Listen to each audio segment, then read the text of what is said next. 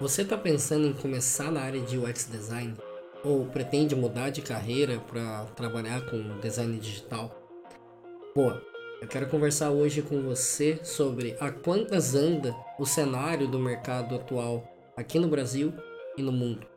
Falar um pouco sobre os desafios mais importantes para a gente pensar agora, as oportunidades e, claro, trazer muitas dicas de como se preparar bem para começar na área e se manter na profissão. É evidente que o mercado mudou e ele vai continuar mudando muito mais nos próximos anos. Então quero ajudar você a responder essa pergunta. Quero ser designer e agora? O que, que eu faço? Fica comigo que eu já volto com mais um episódio do Extra Podcast.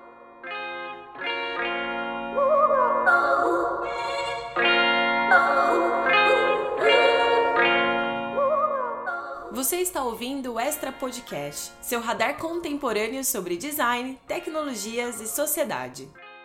Este episódio é um oferecimento da Fiord, uma consultoria de design e inovação presente em mais de 30 países, parte da Accenture Song, a maior agência digital do mundo.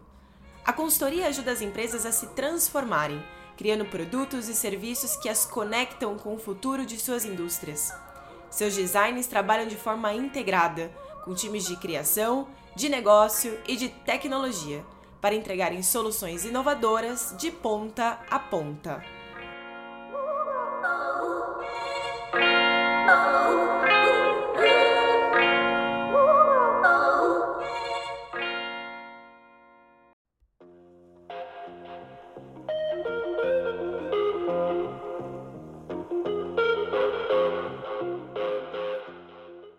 Episódio de hoje do Extra tá especial, porque mais do que fazer algumas reflexões soltas sobre esse tema, sobre esse assunto, eu quero te ajudar a entender um pouco mais da trajetória que a gente fez nos últimos anos. Uma trajetória que, sem dúvidas, foi marcada por um período, digamos, de bonança, tá? com muitas ofertas de emprego, muitas vagas disponíveis, né? um mercado muito aquecido, salários altíssimos no setor de tecnologia uma facilidade muito grande das empresas em captar recursos via fundos de investimento. E hoje parece que a gente vive um movimento quase que contrário, né? Uma recessão muito forte no, no mercado de investimento, ou seja, muito mais dificuldade das empresas em captar recursos, uma oferta menor de vagas acompanhada de um decréscimo muito grande dos salários também, né? No setor de tecnologia, produtos, experiência do usuário, cerca de 40% é o que o que a gente vê hoje, né? É, contratações é, menos, menos é, aquecidas, acompanhadas também de um movimento de demissões em massa, né? o que pode, claro, sinalizar em alguma medida uma espécie de talvez um colapso do UX, né? como andam dizendo por aí. É, então, para tentar recortar e discutir um pouco essa, esses desafios né? de como ingressar na carreira, ou como permanecer bem na carreira, né? Como construir a sua carreira ao longo dos anos. Eu vou ter convidados para lá de especiais para conversar comigo aqui hoje. Eu vou conversar com a Adri Quintas, o Diogo Farias e o Edu Agni.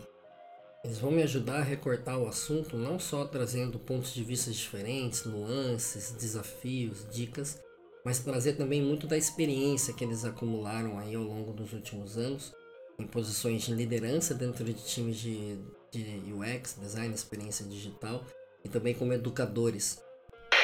Primeiro, obrigada pelo convite, pessoal do Extra e você, Doug. Sempre bom bater um papo sobre isso. Essa é a Adri Quintas. Ela é designer, desenvolvedora, professora, podcaster e uma das grandes referências em liderança em design no mercado brasileiro. Porque eu acho que é meio curioso que na minha vida eu acho que o design estava desde praticamente quando eu sou criança. Porque nós somos três filhos e são três designers. Então, meus pais conseguiram colocar três pessoas com a mesma profissão. Só que cada um se conectou nessa profissão de maneira completamente diferente. Então, acho que isso mostra a riqueza e a, a como o design é uma disciplina muito maleável.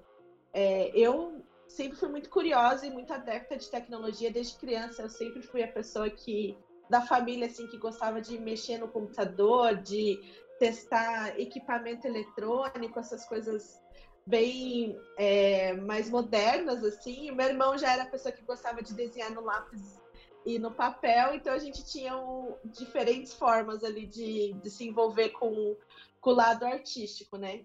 Mas vindo do, da tecnologia, eu acabei optando no, na minha formação é, de, de, vestibular a formação mais técnica. Então, fui fazer análise de sistemas, é, mas aí depois de atuar uns quatro, cinco anos nessa área, eu comecei a perceber que não fazia. Eu sentia falta de responder algumas coisas. E aí foi quando eu me conectei de novo com o design, que aí eu falei assim, nossa, eu preciso saber para quem que eu estou codificando isso, quem que vai usar esse sistema, que, que essa pessoa está precisando? É melhor um botão de um jeito? É melhor de outra forma? Então eu começava a me questionar as minhas próprias decisões de soluções sem tecnologia e eu não tinha essa, essas respostas que me faziam influenciar a minha solução. E aí foi quando eu fui, de fato, é, estudar usabilidade, arquitetura de informação e caí no design thinking, design de serviços e foi onde me conquistou e eu falei assim, nossa, antes de pensar em tecnologia, eu preciso pensar nas pessoas e preciso pensar o que eu estou fazendo para essas pessoas. Então, foi um grande shift na minha cabeça. Mas eu gosto de pensar que isso estava linkado em mim desde quando eu sou criança, assim, essa forma de tentar encontrar soluções criativas ali dentro do dentro do que a gente já convivia, assim, a gente sempre foi muito de brincar e inventar brincadeiras e é, usar os equipamentos de maneiras diferentes. Então, acho que isso sempre foi uma, é, uma coisa presente na minha vida. Eu sou uma pessoa que entrou na área como micreiro. Esse é o Edu Agni. Ele é designer e educador e é fundador da Mergo, uma das principais e mais influentes escolas de design dentro do campo de UX aqui no Brasil. Eu comecei a aprender é, comecei a estudar mais ou menos em 1998, que foi quando eu entrei no ensino médio. Eu fui estudar numa ETEC, né, Escola Técnica aqui em São Paulo, e até então não tinha computador em casa, não tinha inglês, não tinha lá grandes acessos. É... Nunca fui uma pessoa com, sei lá, uma insegurança social, econômica, mas né, nunca fui uma pessoa tão privilegiada é, em termos financeiros também. Então, eu, eu, eu, até 98 eu não sabia mexer no computador, né? E eu lembro que nessa escola técnica que eu fui estudar tinha um laboratório de informática. E aí eles falaram que qualquer pessoa podia ir lá e mexer no computador. E aí eu lembro da primeira vez que eu sentei no computador, chamei um monitor lá e falei, como que eu faço para usar? Aí falou, ah, vou criar um login para você. E me deu um login. Eu falei, tá, mas como que eu faço? Aí foi me ensinando passo a passo. Ah, você entra aqui, Aí entrei na, na área de trabalho do Windows. Sabe o que, que eu faço? Só tem um botão iniciar, você abre os programas. Aí fui me dando os primeiros passos, eu fui mexendo, fui aprendendo. E, e aí eu lembro que 98, 99, eu junto com amigos ali da escola começamos a aprender software gráficos, começamos a, a aprender front page, né? É, quem, quem, quem, sabe o que significa sabe do que eu estou falando, né? Comecei a estudar front page, aí comecei a estudar um pouco de HTML, comecei a estudar Photoshop, Fireworks, os softwares ali, comecei a fazer uns primeiros sites, algumas coisas, né? E, e aí comecei a fazer tudo isso, né? E, e aí eu comecei a, a tentar me inserir no mercado nessa condição, assim, né? Como, como micreiro, tipo, comecei a achar que eu, que eu era designer nesse, nesse aspecto, né? E eu lembro que o que mudou minha cabeça foi foi uma frase que eu vi do Alexandre Vonner, até postei esses tempos aí nas redes sociais, né? O Alexandre Vonner é o podemos chamar ele de o pai do design no Brasil, né? Ele tem um trabalho muito importante, nos deixou aí há, há, alguns poucos anos, acho que foi em 2018, mas o Alexandre Vonner sempre foi uma grande referência para mim e, e, ele tem uma frase que ele fala, né, que não existe web design. Ele falou isso bem, bem no início, né, de quando começou a surgir e a, e a acender aí o, o web designer e ainda muito com aquela ideia de que, né, você poderia trabalhar com isso sem estudar muito, né? E eu lembro que o Vonner ele falou: não existe o web designer, existe o designer, né, designer com toda a sua formação, o designer que faz web. E esse profissional ele tem que saber de tudo, ele tem que entender de psicologia, de comportamento humano, de, é, é, de fotografia, de tipografia, de pesquisa, né? Senão ele não vai fazer web.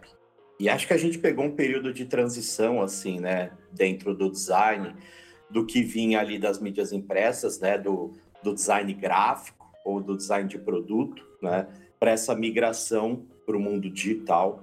Eu lembro muito no início, né, principalmente eu que trabalhei em muitas agências, então eu tinha muito contato com, com designers gráficos, diretores de arte ali que, que, que trabalhavam com, com mídias impressas é, essa descrença de que o que se fazia no meio digital era design, de fato, né?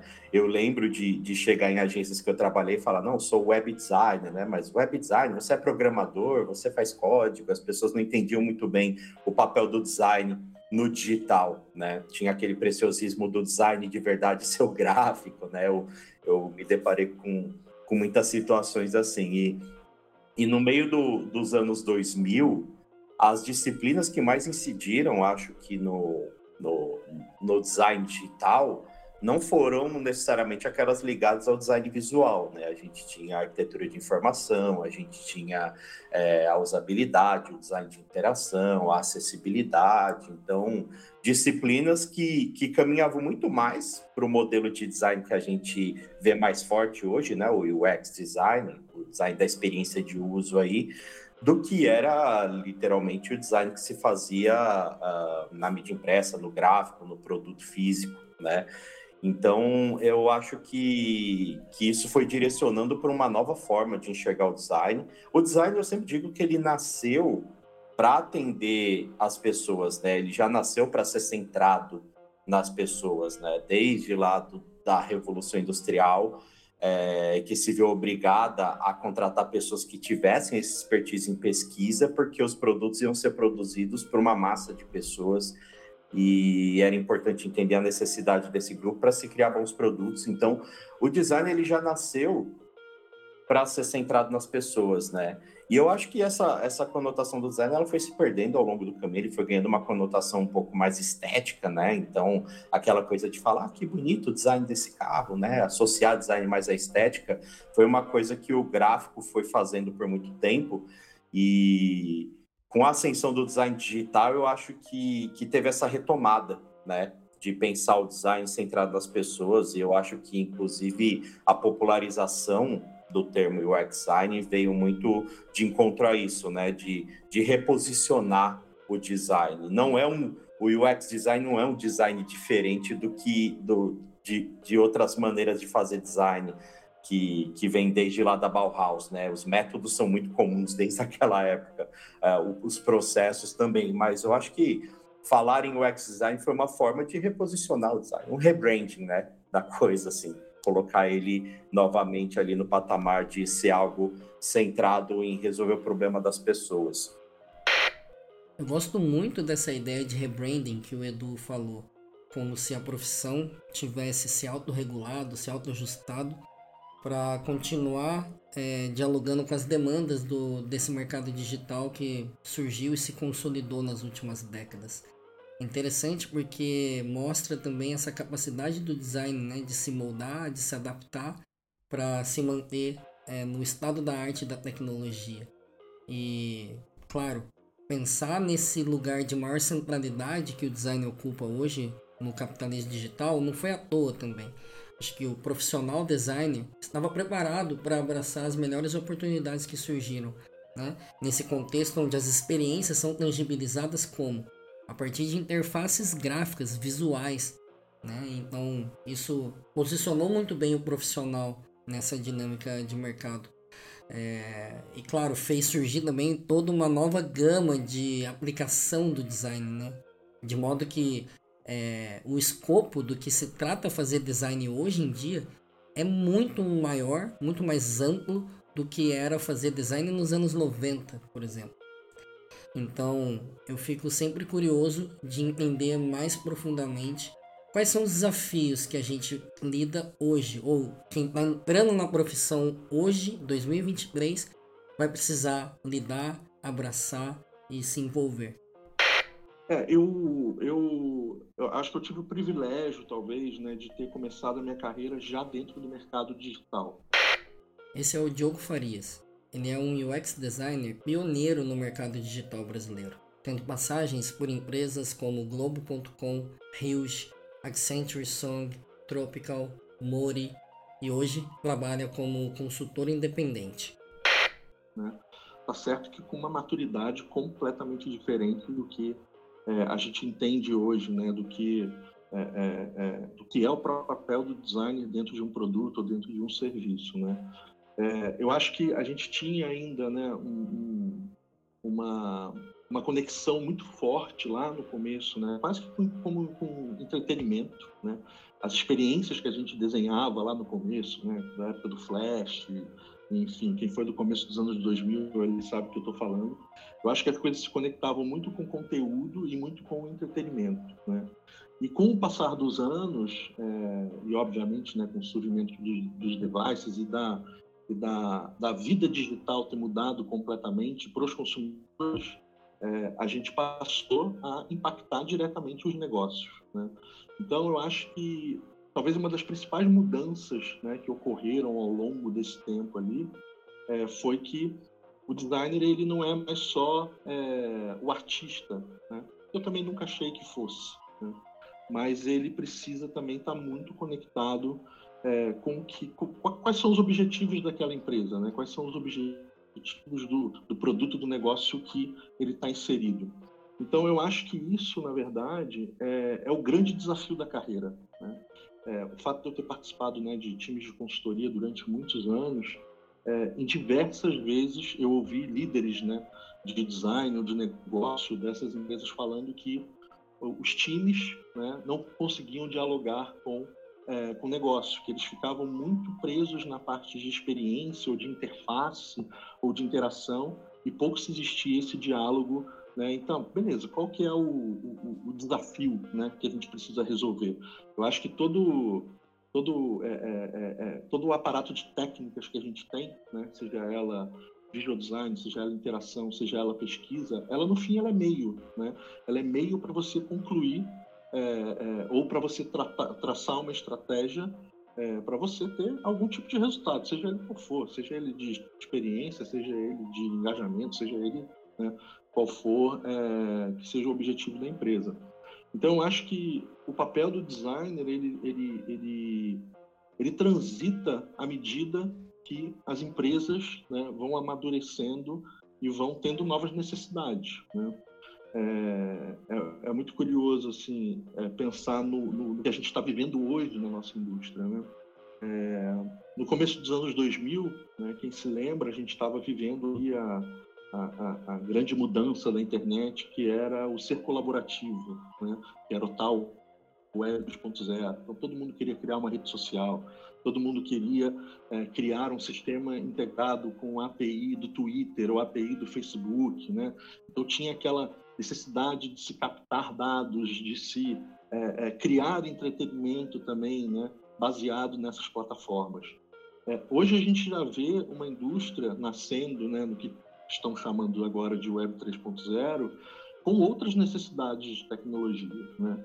Então, eu acho que, é, além das ferramentas, além das técnicas, né, que faz parte é, é, do trabalho de um designer, é, é, muito importante que as pessoas estejam conectadas nesses ecossistemas. Né? O que está acontecendo com o mundo da tecnologia hoje? Né? O que, que é a computação quântica? O que, que é blockchain? O que, que as ferramentas de inteligência artificial vão impactar ou vão nos auxiliar no nosso trabalho do dia a dia. Né? Então, é, é, é, óbvio que você não precisa se tornar um grande especialista ou uma grande especialista no tema, né? mas uma coisa que eu sempre observei muito nas pessoas que eu contratei é, ao longo né, da minha vida toda era a capacidade das pessoas conectarem esses pontos.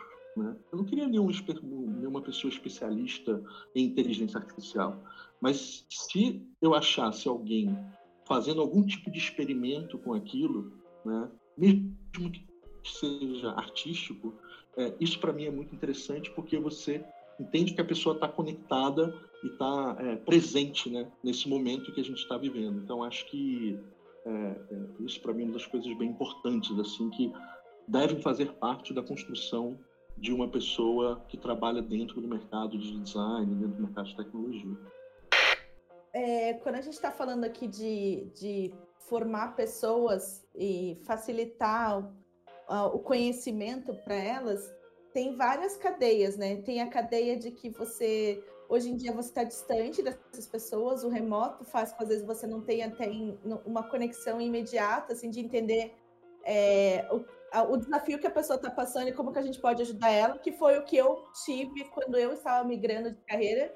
Essa mentoria com, com os meus professores, com as minhas professoras, foi essencial para mim, que eu dividia muito das minhas angústias, eles me davam muitos é, insights e direcionamentos, mas ao mesmo tempo tem o outro o lado que é como você é, demonstra o que é o design no que, é, no que acontece no mercado, de fato. Que eu acho que ainda é uma, uma carência do que você vê em algumas formações mais universitárias, acadêmicas mesmo. Que é, às vezes, é o, é o, o lado muito mais acadêmico e menos prático do que o mercado traz. Então, quando eu estou fazendo qualquer formação, eu sempre levo a ótica do que acontece no mercado, sim, mas pela minha vivência. Então, até o, o bootcamp que eu tenho com a HAL, a gente tem duas pessoas facilitadoras que têm experiências completamente distintas. Porque eu, dentro de uma startup, pensando em um produto SaaS, o design tem uma atuação. E a minha colega com quem eu divido as aulas, ela é uma service designer dentro de uma empresa de consultoria de design. Então, a velocidade, os desafios que ela passa, é como sendo uma prestadora de serviço também de design, é completamente diferente do que eu passo. Mas elas se somam, né? Gente, nossas experiências se somam e a gente consegue enriquecer o que a gente está discutindo com, com quem está participando do boot, dos bootcamps. Então, acho que esse esse é o maior, a maior vantagem que eu consigo ver é como a gente agrega profissionais diferentes. E eu acho que essa é a chave, porque um único, uma, como a gente, como eu comentei, não existe uma fórmula única para usar o design, para aplicar o design. Existem diferentes é, necessidades e diferentes atuações e cada um emplaca o seu jeito de, de pensar ali.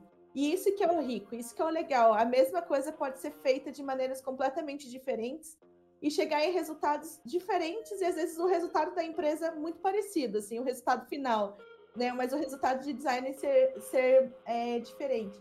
Então, a gente, eu gosto muito de agregar isso. Eu acho que essa é a sacada que uma boa formação de design hoje pode trazer. Mostrar a pluralidade que o próprio design é e que não existe, de fato, essa sequência única. E que é, maturidades de empresa, maturidades de produto, maturidades de serviços e maturidade de profissionais tem essa é, são é, são fatores que influenciam a equação do design, né?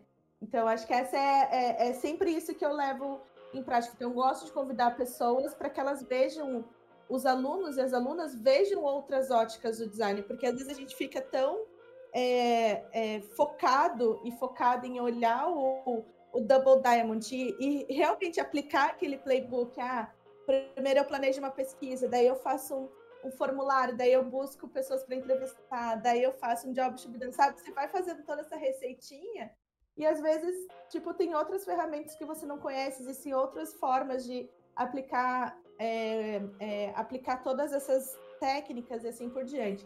Então, acho que mais do que você ensinar, ou, ou você, eu, pelo menos isso que eu procuro, né? Mais do que ensinar o, o, essas grandes etapas, gosto de conectar as pessoas, conectar com outros profissionais e outras profissionais que estão no mercado, justamente para que é, esse, esse a maturidade do que a gente discute, das perguntas que a gente tem ali, elas também elevem. Né? Então, vejo muito por essa ótica, o, o, design como uma fonte de facilitação mesmo. E eu como uma, uma facilitadora das pessoas que querem chegar no mercado. O design como facilitador ou articulador de processos é muito interessante. Eu acho uma das melhores formas de explicar o que é design ou o que é fazer design. É, acho interessante porque ajuda a ter essa dimensão de que a gente atua no meio, né? Na interface, ou seja, aquilo que conecta, né, uma pessoa a uma experiência. É claro, existe todo um escopo de conhecimento e especialidades e assuntos que a gente precisa adquirir para atuar bem nessa posição. O principal ponto de atrito aqui é que, por consequência dessa forte alavancagem de contratações nos últimos anos que a gente é, passou, né, o mercado todo, é, trouxe uma absorção de profissionais, talvez sem uma base tão sólida nesses fundamentos do que é fazer design, né, nesses fundamentos de como conectar pessoas a experiências. O que já é sentido grandemente aí entre as empresas, sobretudo no mercado de tecnologia, é, que passam a exigir né, todo um novo, novo conjunto de habilidades ali das pessoas, sejam elas técnicas, sejam elas do ponto de vista comportamental.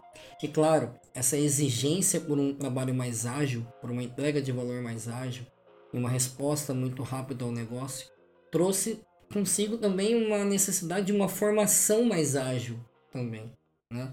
É, que, claro, trouxe uma, a emergência né, de uma série de novas formas de educação, né? Principalmente se a gente pensar em cursos rápidos, cursos livres, é, influenciadores digitais, né? É, que hoje atendem uma, uma gama enorme de novos entrantes no mercado. Mas como que a gente pode também avaliar a qualidade e a importância desse novo cenário quando a gente pensa em educar, em formar as pessoas que estão entrando agora na profissão.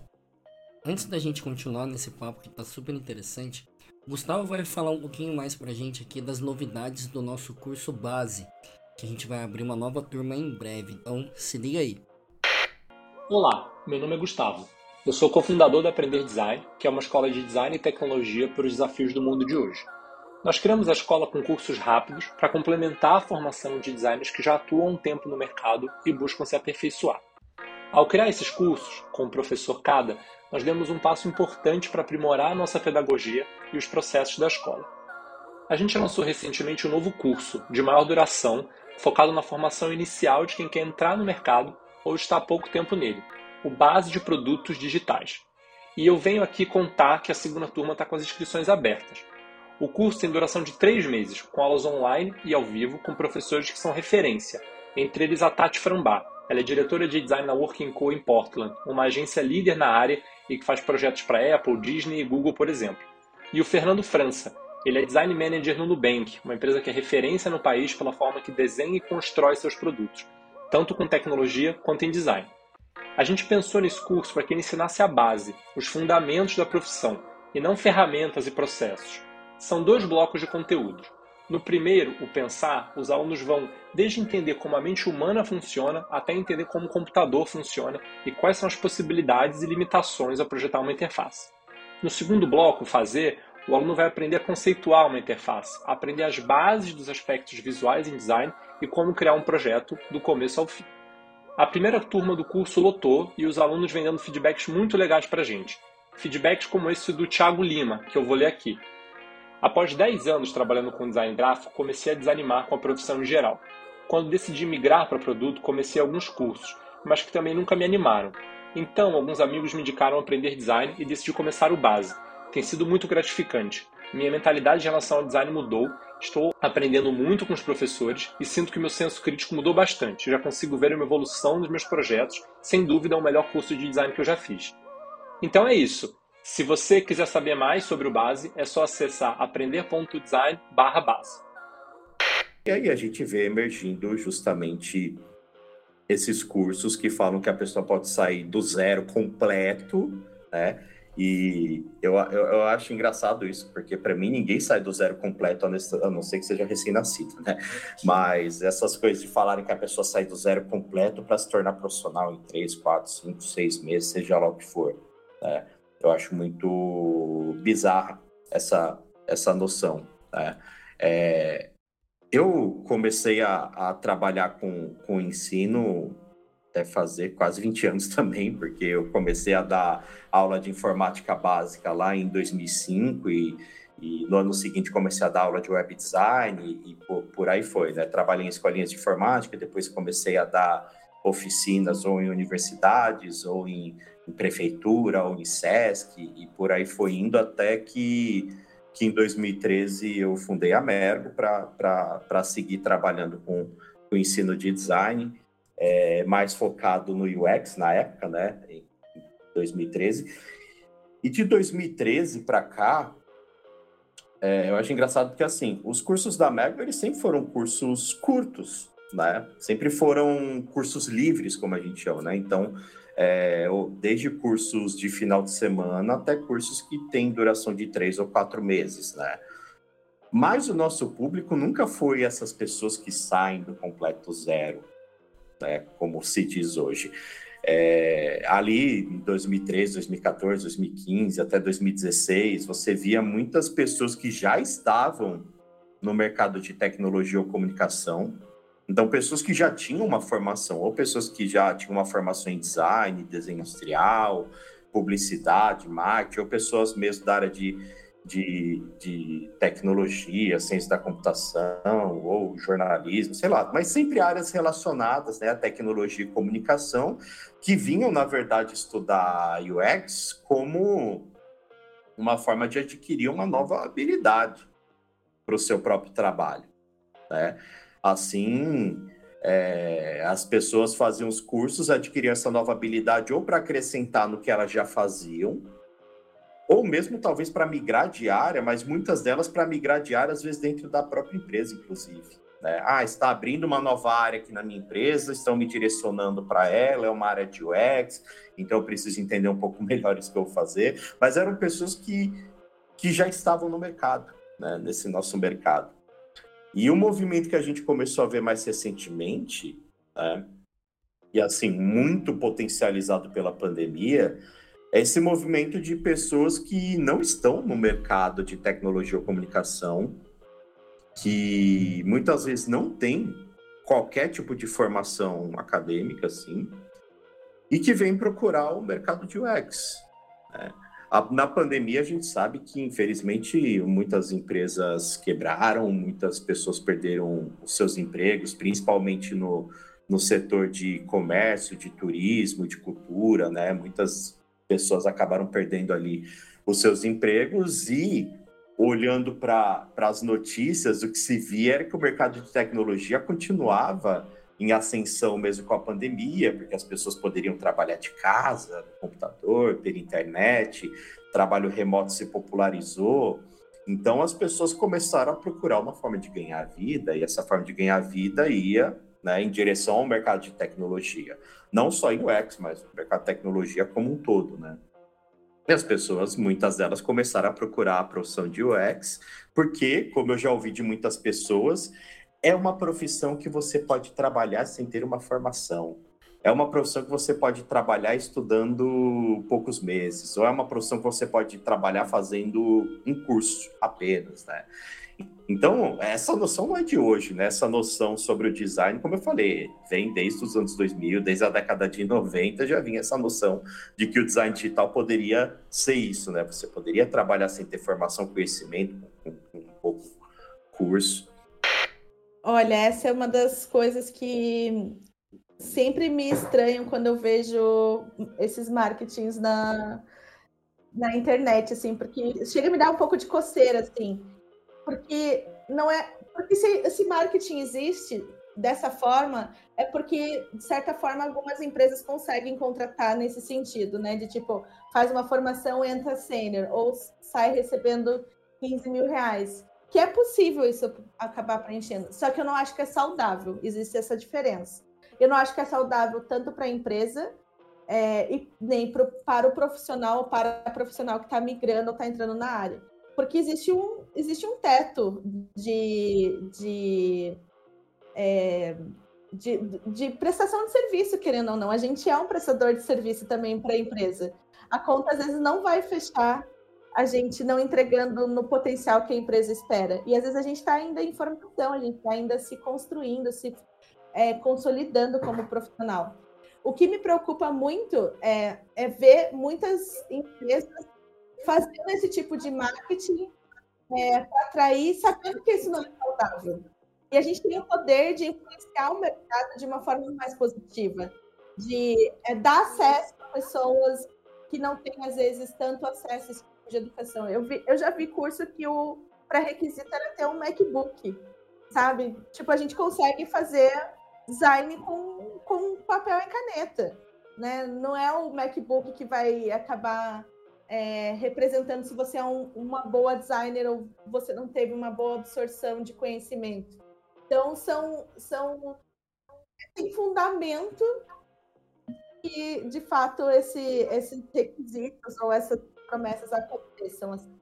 Então, me preocupa muito porque a gente acaba é, banalizando também os próprios profissionais, né? Então, ela, a pessoa vai entrar no mercado de alguma forma, ela vai conseguir entrar de alguma forma no mercado, com uma expectativa que não vai ser atendida, ou seja, salarial, ou seja, de, de, é, de ter uma expectativa de, de ter um, um espaço de, de prática, de conhecimento, e vão esperar dela já entregas.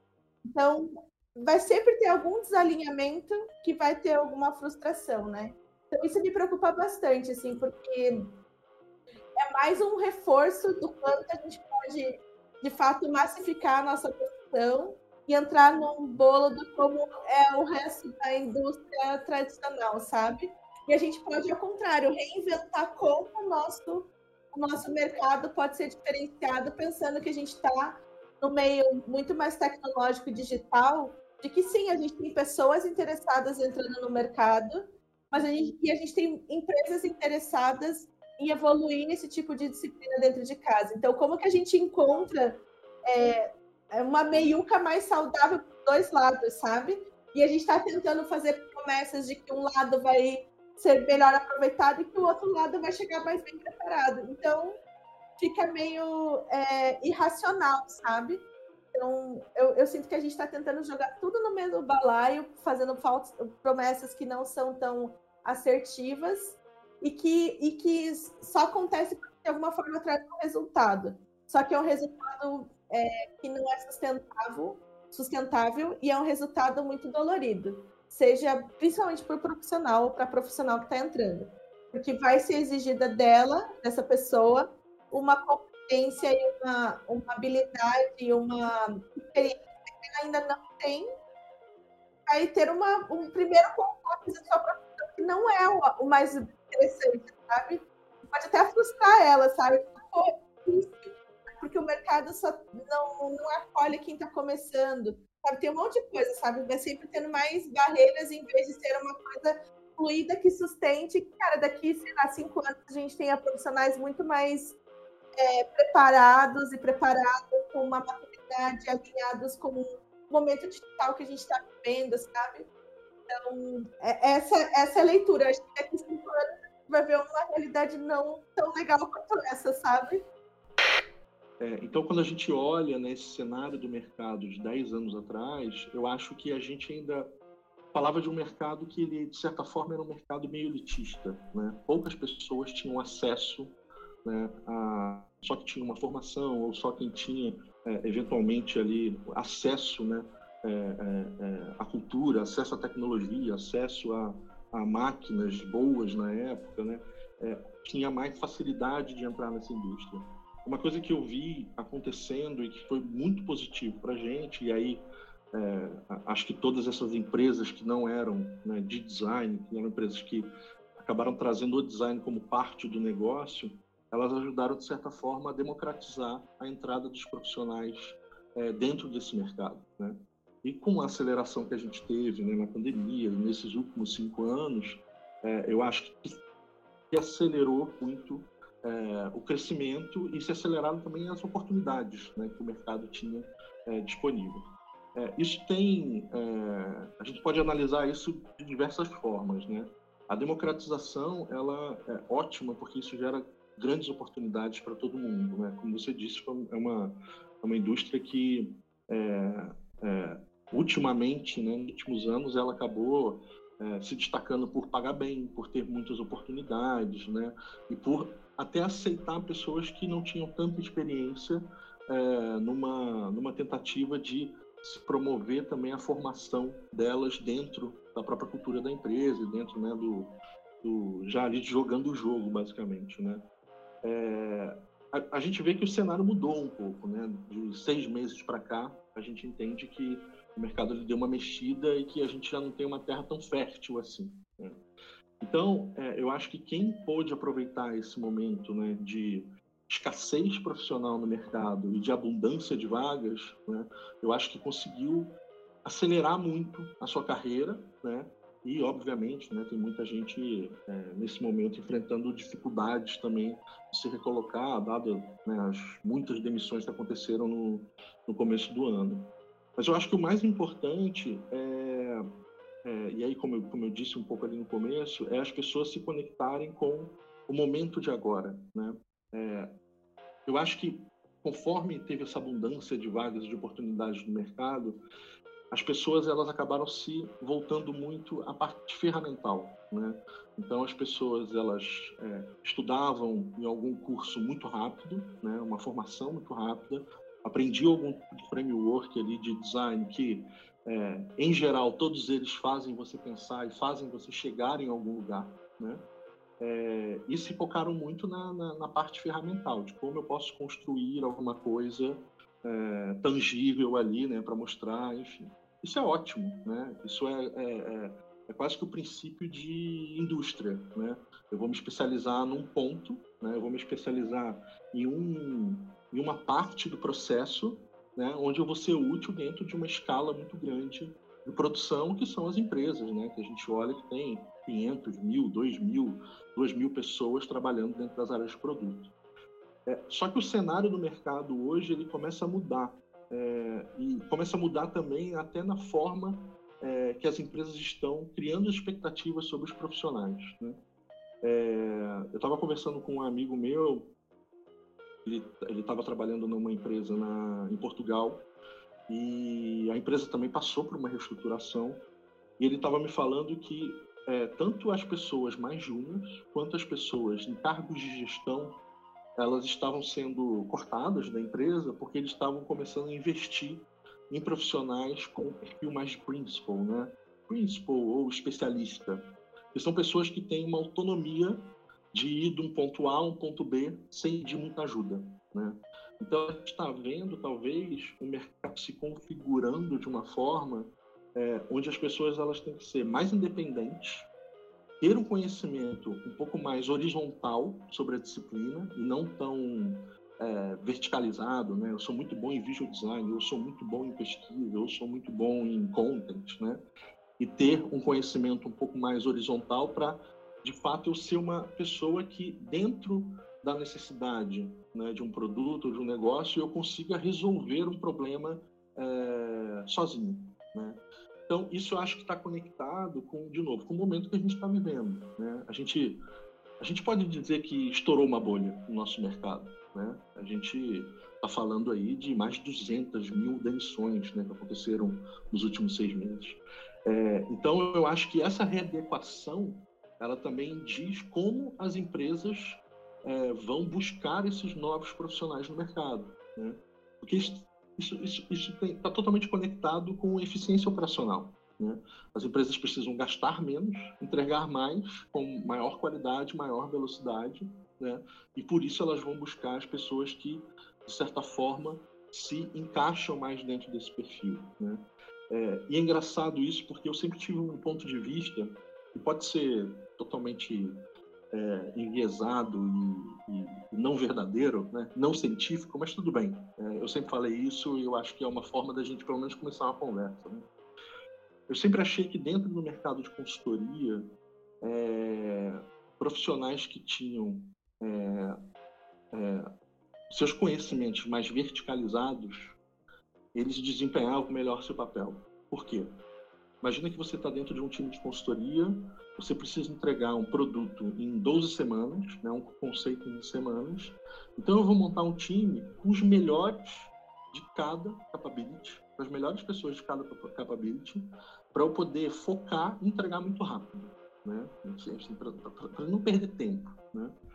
Dentro dos times de produto, dada a rotina, dada a composição das squads, né, dada todo o contexto que é, é, esse profissional ou essa profissional está inserido, é, a gente necessariamente precisa de uma pessoa que tenha um conhecimento mais horizontal, né? Uma pessoa que saiba minimamente fazer um discovery, fazer uma pesquisa, minimamente consiga tangibilizar alguma coisa, minimamente consiga dialogar com o negócio, né? Enfim, então tem ali quase que um pack, né? O Batman, o, o cinto do Batman um pouco mais completo, né?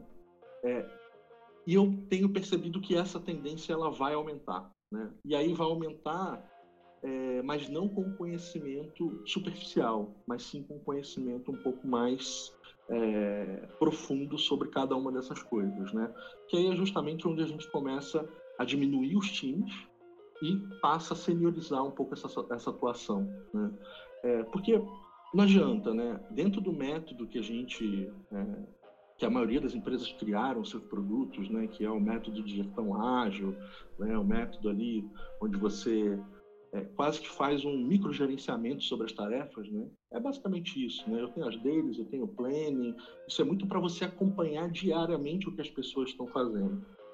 Isso permite com que você tenha pessoas no teu time que não são tão experientes ou que não caminham tão sozinhos, né? E você garante, né, com essas esses rituais que está todo mundo andando no mesmo no mesmo trilho, né? O, o, o, máximo de erro que eu vou ter, né, de desvio de rota, é de um dia né? vamos colocar assim.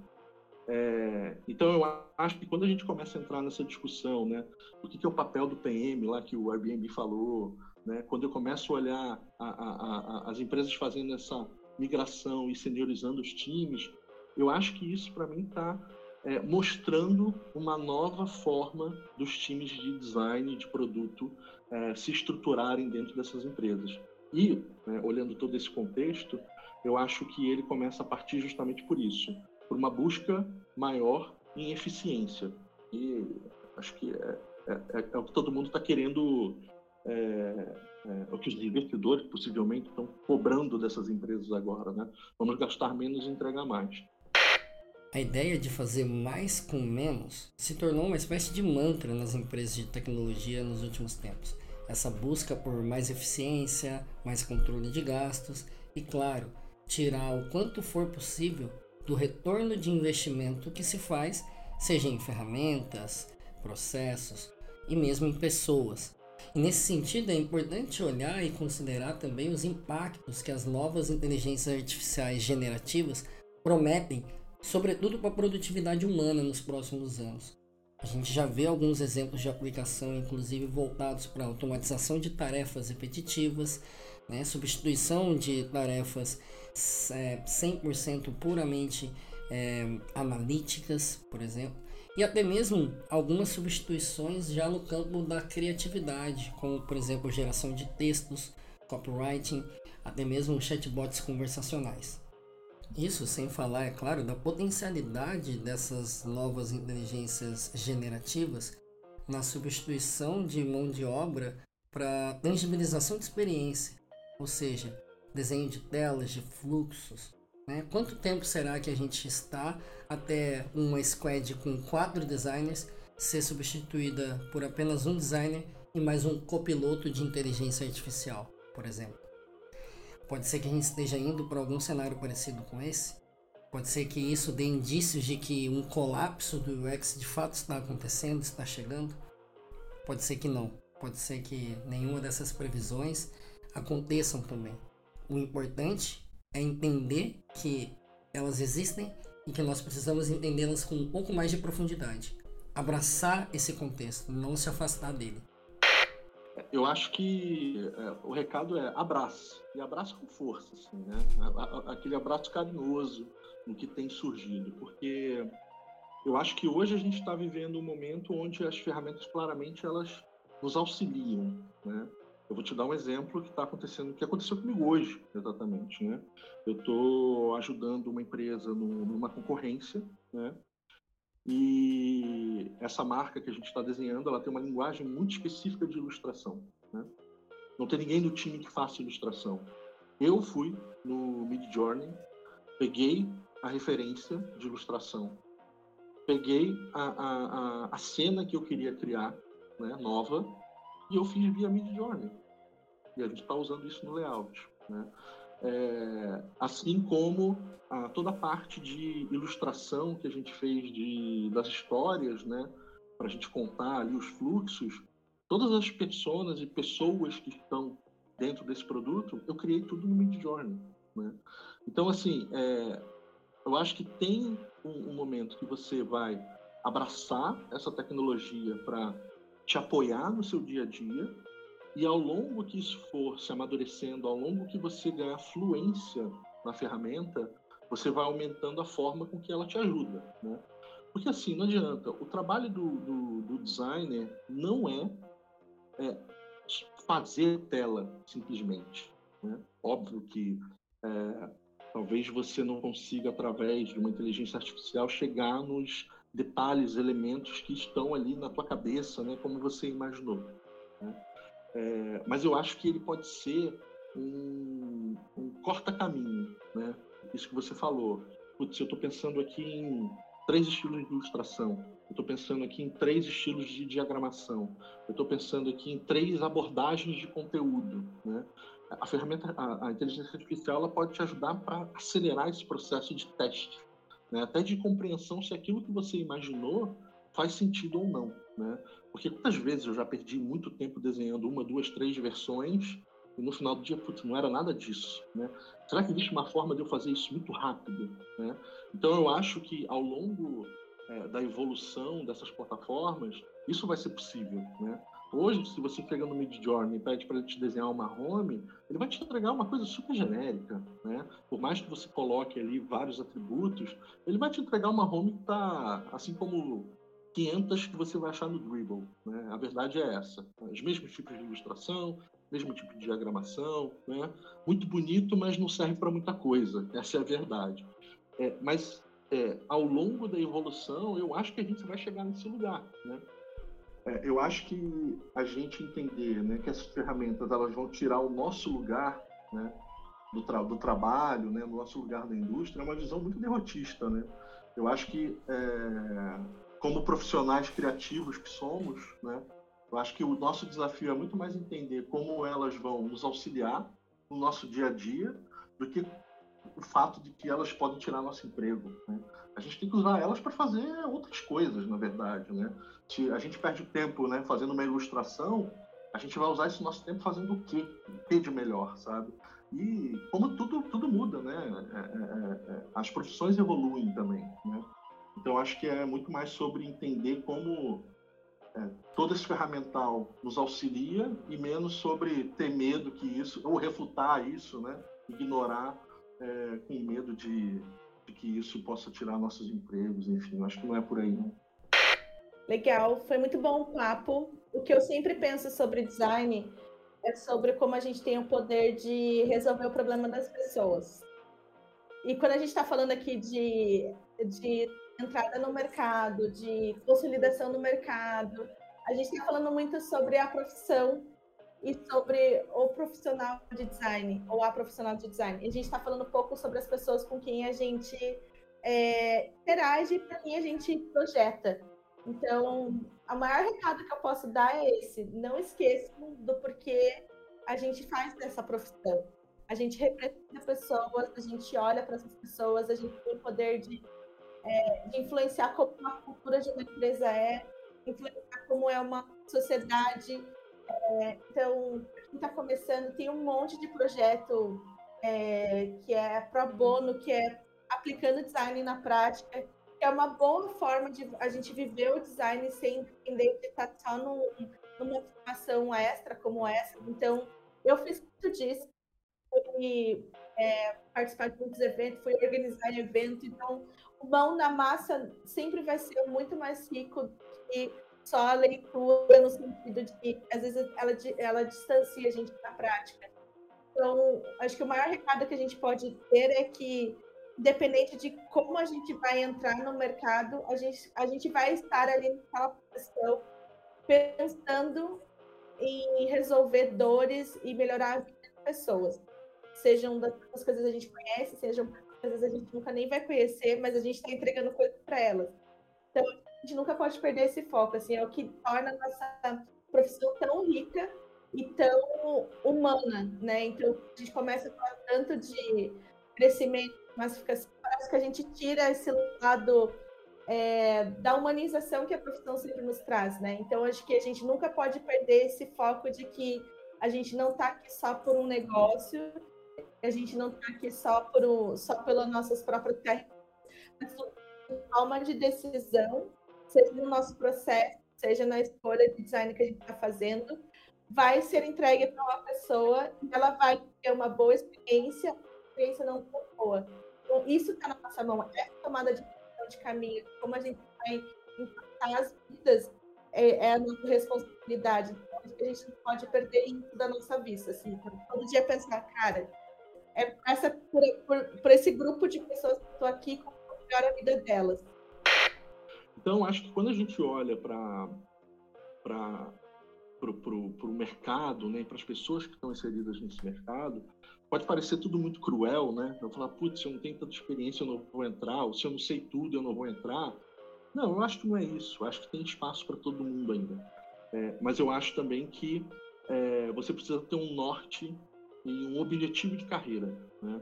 Eu sempre, eu sempre provoquei muitas pessoas do, do meu time é, a pensarem no que, que elas querem ser no próximo ano, o que, que elas querem ser nos próximos dois anos. Né? É, e muitas vezes, muitos one-on-ones que eu fiz na minha vida, é, eu fiz essa pergunta e, em sua grande maioria, as pessoas não sabiam a resposta. Né? Parecia que elas estavam meio à deriva. Né? Cara, eu tô indo, tem oportunidade, eu tô indo, assim, sabe? Eu falei, não, você tem que tentar imaginar é, que profissional né, é esse que você quer se transformar para o seu próximo desafio de carreira, né? Então, por isso que eu acho que é muito importante, né, antes da gente responder qualquer pergunta sobre o que eu preciso ter para aumentar a minha empregabilidade no mercado, o mais importante é você é, ter a, a, a, a, dar um passo atrás, né, e avaliar o contexto do mercado que você está se inserindo. Né? Então aqui a gente falou de uma mudança estrutura das empresas, né, por conta por conta de conjuntura econômica. A gente falou de, do surgimento de novas tecnologias, né? A gente falou de uma mudança talvez do papel do designer, né, ser menos e verticalizado dentro de uma disciplina e ser mais ter um conhecimento um pouco mais horizontal, né, ter um conhecimento um pouco mais profundo nas disciplinas. Eu acho que tudo isso, na verdade, são dicas para você é, conseguir é, pautar teus estudos e pautar teus objetivos né, é, na busca de um, de, um, de, um, enfim, de um novo desafio ou na busca ali, de um planejamento para você continuar é, buscando ali novas oportunidades ou entrada no mercado. É, você viu que eu falo um pouco, né? Se me dá uma pergunta, eu posso falar por uma hora. Mas... assim que é bom, pô. eu acho que, de modo geral, assim, se eu tiver que dar um recado geral, né, é, final, é, eu acho que tem duas coisas que quem quer migrar né, para esse nosso mercado, quer trabalhar com, com, com design de experiência, precisa fazer. É, primeiro, plano de carreira. Segundo, trata a ansiedade. Eu acho que são as duas coisas essenciais. Porque, assim, nada vai te dar mais condição de trabalho hoje do que o que você já faz bem hoje. E para você migrar para um mercado que, como a gente falou durante o episódio aqui, de certa forma é elitizado, de certa forma exige um certo letramento, uns, a, a, recursos tecnológicos, equipamentos, algum certo estudo, você precisa de uma condição mínima ali né, para poder ascender dentro desse mercado. Então, inevitavelmente, você precisa de um planejamento financeiro. E isso não necessariamente envolve você abandonar a carreira que você já tem para tentar conseguir uma bolsa num curso de tecnologia, e aí eu não falo só de UX, de tecnologia de modo geral, né? Conseguir uma bolsa no curso de tecnologia para tentar se jogar de cabeça nisso. Nada do que a gente tenta se jogar de cabeça, muitas vezes é, necessariamente vai ser bom. Né? Então, acho que a gente precisa ter essa paciência e controlar essa ansiedade de pensar num plano de carreira, de pensar no planejamento financeiro, da onde eu estou, o que eu preciso para ascender até ali. E isso muitas vezes é, envolve você se manter no emprego que você está, às vezes você guardar uma grana para investir, você determinar uma meta de em quanto tempo você quer migrar para essa nova profissão.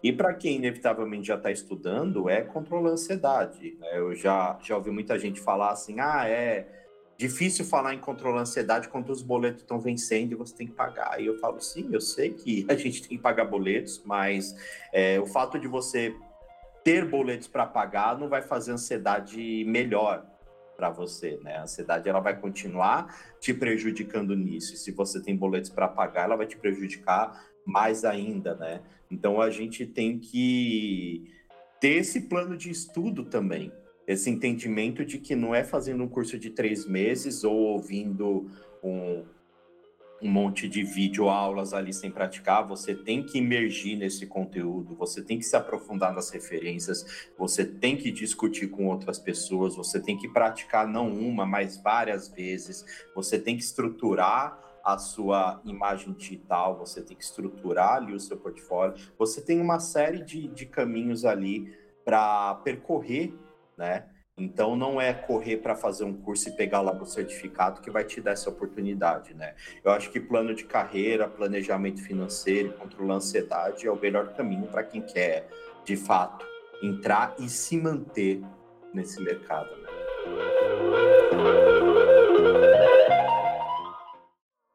Bom, depois de um super bate-papo como esse, com tantos pontos de vista diferentes, com tantos caminhos interessantes, acho que a gente consegue oferecer para você que está nos ouvindo algumas perspectivas, né? Alguns direcionadores para pensar como se inserir bem no mercado ou como permanecer a longo prazo no mercado de UX, levando em consideração, claro, os desafios que estão colocados atualmente e os novos desafios que estão chegando, batendo na nossa porta.